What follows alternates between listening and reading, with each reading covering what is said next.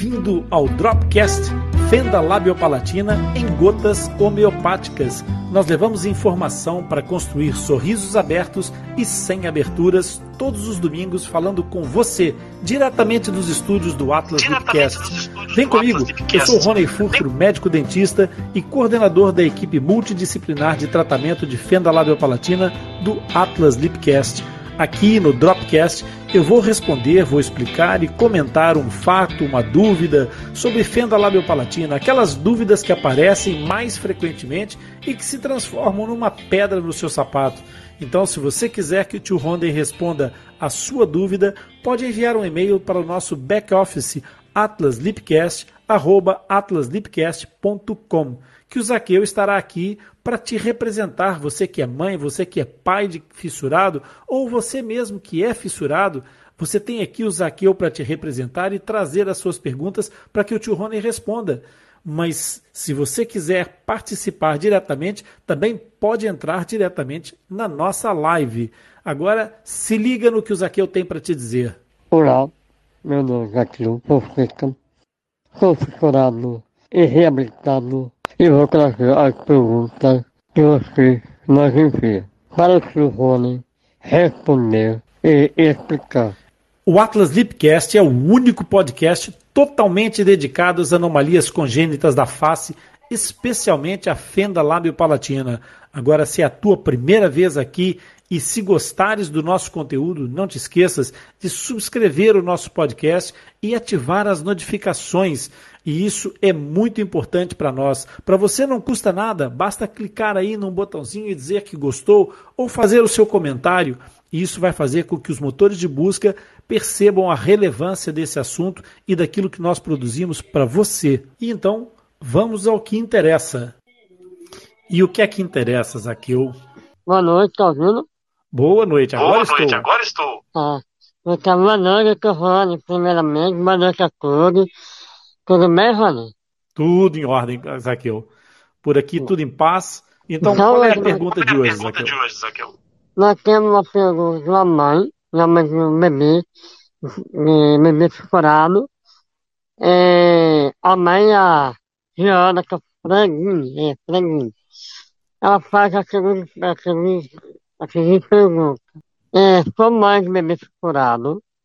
É, no, por que, eu queria saber, o porquê no começo da introdução alimentar volta pelo nariz e se muda depois.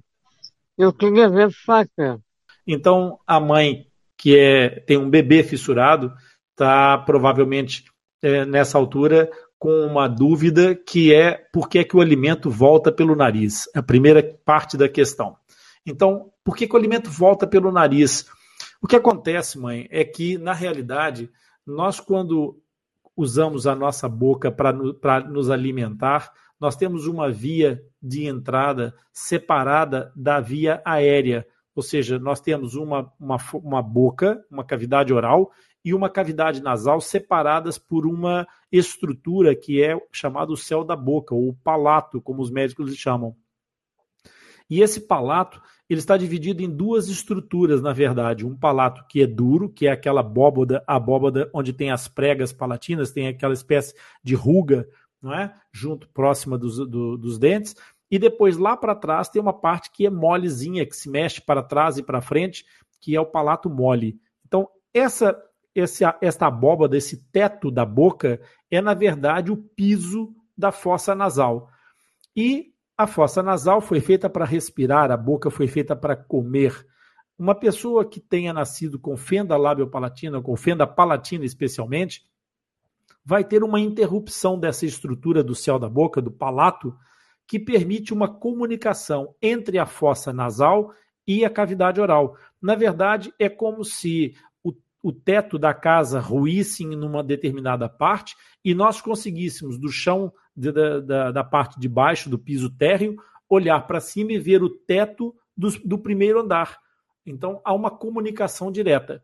Por isso, o que entra pela boca em termos de alimento acaba por ter uma, uma comunicação que não era desejável nem expectável com a cavidade nasal. Quando a criança tem o leite a entrar pela boquinha vindo da, ou do, da mamadeira ou do biberon, no caso, ou do, do peito materno, esse leite vai encher-lhe a boquinha e vai começar o processo de deglutição ou de engolir. Nesse processo de engolir, o que acontece é que a língua tende a fazer um movimento de corpo que vai levando o leite para trás no sentido de levar para a garganta para poder engolir. Só que ela faz isso pressionando uh, a, a substância, nesse caso o leite, contra o céu da boca, fazendo com que nós expulsamos, uh, uh, transportamos esse, esse leite para trás. No caso da criança com fenda labiopalatina, essa essa superfície onde a língua vai se encostar para fazer a deglutição, para fazer esse movimento de transporte do alimento, não existe ou está incompleta. Então, nesse caso, o que acontece é que o leite acaba por entrar pela fossa nasal. Daí que, se a criança tiver uma fenda completa, o que vai acontecer é que essa fenda completa vai levar com todo esse leite no momento da deglutição, especialmente se a criança não estiver posicionada de uma forma adaptada, adequada à alimentação de um bebê fissurado. Então, a tendência desse leite, quando a língua faz o movimento de elevação para fazer a deglutição, é empurrar o leite em todas as direções e ele acaba por poder sair pelo nariz. Se a fenda for incompleta, essa situação pode até não acontecer tão regularmente, vai acontecer uma vez ou outra, porque quando a língua chegar, quando o leite chegar na parte posterior, que é a zona onde estará aberto, no caso de ser uma fissura incompleta, quando o leite chegar lá atrás e começar o processo de apertamento para fazer com que o leite desça, que, que é o processo de deglutição, Nesse momento, como não existe o palato mole, aquela parte do céu da boca que é mole, é, não vai haver um vedamento posterior da fossa nasal. Então, o palato mole serve exatamente para isso, para quando nós engolirmos, ele encostar-se lá atrás na parede posterior da orofaringe e fazer com que a, o alimento desça e não que o alimento volte para cima novamente. Mas isso, quando esse, esse véu palatino está interrompido por uma fissura, por uma fenda palatina, isso não acontece. Então, no movimento de levar o, o alimento para trás e para baixo, pode haver uma. No, no, momento em que o alimento é apertado, é comprimido para fazer esse processo de, de deglutição ou de engolir, ele regurgitar, ele voltar, e aí vai aparecer, no caso da fenda incompleta, nesta fase, já posterior da deglutição. No caso da fenda completa, vai aparecer logo no primeiro momento da deglutição, quando a língua se elevar e empurrar o leite ou o alimento para cima. Então, nessa situação, é por essa razão, por não ter o céu da boca, por não ter a divisão entre as duas cavidades definida por uma estrutura, é que o alimento volta pelo nariz. A segunda parte da sua pergunta é se o alimento se, uh, se, isso, se essa, essa realidade muda-se depois. É claro que sim. O objetivo da palatoplastia, que é a cirurgia do céu da boca, a cirurgia que faz o fechamento do céu da boca, é exatamente criar esses dois universos perfeitamente separados.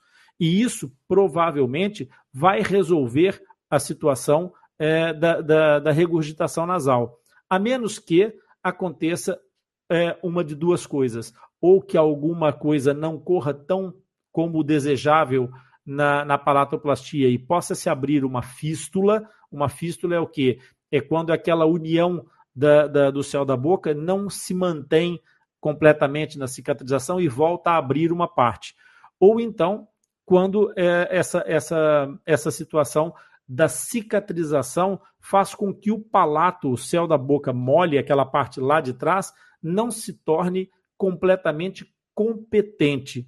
E se ela não ficar competente, seja pelo tamanho, seja pela capacidade de se mover, o, o processo de não encerramento posterior pode continuar a acontecer. E mesmo depois da palatoplastia, voltar a haver essa regurgitação pelo nariz, esse, esse, alimento voltar a sair pelo nariz. São nessas duas situações em que isso pode eventualmente acontecer. Não é desejável, como é natural, na maior parte das vezes não acontece, mas é possível que tal aconteça e é preciso que essa situação depois seja trabalhada pelo, pela equipe, até no sentido de que as fonoterapeutas, ou seja, terapeutas da fala, possam instruir, orientar esta mãe é, para alimentar corretamente o seu bebê, porque ao passo que essa criança pode não ter a capacidade de vedamento ideal para que todo o processo se faça sem regurgitação nasal, por outro lado, é possível que a mãe, aprendendo a posicionar a criança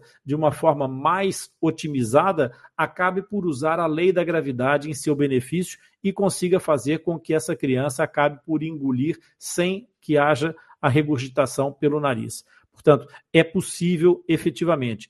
E aqui vem a terceira pergunta, que praticamente já foi começando a ser respondida, que é o que é que nós devemos fazer?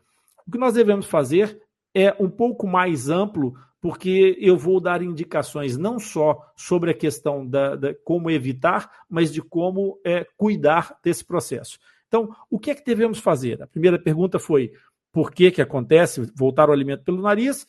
Acontece porque há essa interrupção do, do céu da boca.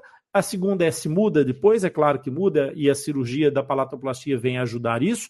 E agora, o que é que devemos fazer? O que nós devemos fazer, em primeiro lugar, é procurar otimizar e aprender com uma, um bom trabalho da fonoterapia associado ao trabalho da, da, da mãe, aprender as técnicas mais otimizadas para que essa criança tenha um melhor aproveitamento da amamentação sem que isso aconteça. Mas, eventualmente, pode não ser 100%, pode melhorar e não acabar completamente a saída de, de alimentos pelo nariz, não importa. De qualquer forma, o que nós devemos fazer é procurar orientação junto da equipe para obter o melhor, melhor técnica de alimentação. E depois, paralelamente com isso, concomitantemente com isso, ou seja, ao mesmo tempo, deve-se fazer uma excelente higiene oral e higiene nasal. É muito importante nessa, nesta fase que os pais tenham a consciência de que a flora microbiana, microbiana, a parte da, da, das bactérias que habitam a boca, são diferentes das bactérias que habitam o nariz. Ou seja, os micro-organismos de uma cavidade e de outra são diferentes, com propriedades diferentes. E é importante a gente isolar cada uma dessas coisas no seu devido lugar. Então, quando acontece esse tipo de regurgitação, de saída do leite pelo nariz, é porque há uma comunicação. E essa comunicação acaba por trazer uma promiscuidade bacteriana entre essas duas cavidades que pode trazer alguns, alguns problemas para o desenvolvimento normal dessa boca. Então, qual é a indicação? É lavar muito bem a boca depois de cada amamentação e também, e também lavar o narizito é, com, com soro fisiológico. E aqui uma recomendação muito importante. Todas as vezes que a gente fala em lavar o narizito, os pais pensam logo naquelas soluções salinas de hipertônicas de, do tipo água do mar. Não é para se usar água do mar na, na limpeza habitual diária, é apenas soro fisiológico. Por quê? Exatamente pela concentração salina que a água do mar tem. Ou seja, ela é uma solução hipertônica. E sendo uma solução hipertônica, ela não tem interesse nenhum em ser utilizada de forma aleatória de forma é, é, cotidiana, porque ela sendo hipertônica, ela vai acabar por trazer um ressecamento, um grande ressecamento da mucosa por perda de água, porque há, há uma, uma questão química, que é o processo da osmose, em que essa solução supersalina acaba por ter a, a, propriedade de retirar água das células dessa mucosa nasal. E nós não queremos isso definitivamente. Então, o soro fisiológico tem um equilíbrio homeostático entre a, a, salinidade das células e do próprio líquido que não faz essa desidratação da mucosa. Por isso, usar para a higiene diária apenas e exclusivamente usar a, o soro fisiológico, deixando o uso da água do mar somente somente para quando houver uma situação de é, é, síndrome gripal, em que há uma produção excessiva de muco, em que há uma mucólise muito grande, aquela produção de, de ranhoca, de, de que as pessoas ficam com aquela com aqueles com aquela aquele muco a sair muito muito intenso e às vezes mais espesso, aí nesse caso é aconselhável o uso de água do mar, ou seja, de solução hipertônica. Mas essas são as recomendações do que é que há para se fazer em cada uma dessas, dessas situações, havendo esse tipo de, de comunicação. E assim ultrapassamos mais uma etapa. Eu quero te agradecer pela sua participação e companhia. E se você aprendeu alguma coisa hoje ou se esclareceu alguma dúvida, curte e compartilhe esse episódio com algum amigo, um familiar. Eu tenho certeza que eles vão gostar e aproveitar. Você vai deixá-los também com um sorriso aberto e sem aberturas. Compartilhando e enviando as suas dúvidas para o nosso podcast nos ajuda a divulgar a informação sobre fenda labiopalatina e nos motiva a continuar criando conteúdo alinhado com as suas expectativas. Não se esqueça que todos os episódios do Dropcast ficam disponíveis no replay do Atlas Lipcast, que está no Castbox por uma semana e depois vão para o Atlas Lipcast, o nosso podcast disponível em todos os agregadores de podcast. Assim, você poderá acessar e ouvir sempre que quiser. Os links dos nossos canais estão disponíveis na descrição desse episódio. Até o próximo encontro.